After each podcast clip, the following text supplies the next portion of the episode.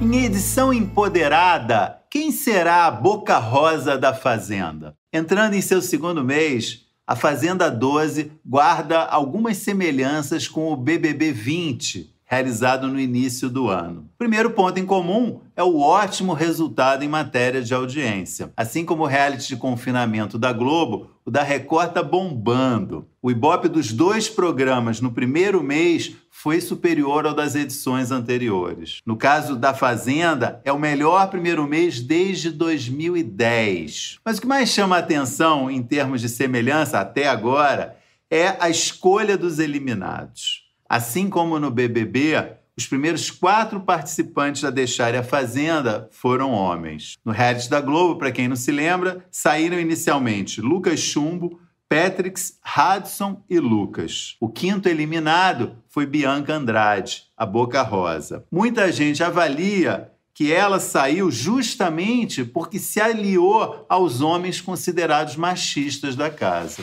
Depois de quatro homens eliminados na Fazenda, para quem não se lembra, Fernandinho Beatbox, JP Gadelha, Rodrigo e Cartoloco, será que o quinto eliminado a sair essa semana vai ser uma mulher? E será que alguma mulher da Fazenda tem a mesma característica que levou à saída da Boca Rosa no BBB?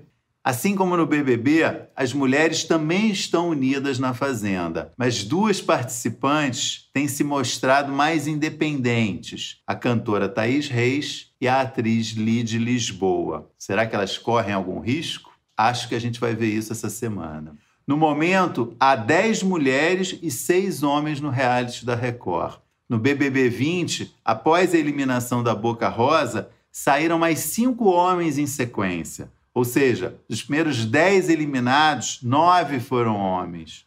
E a final, como se sabe, foi entre três mulheres. Foi o BBB do empoderamento feminino, uma edição histórica, muito bacana. Será que a Fazenda vai imitar isso? Seria bom, né?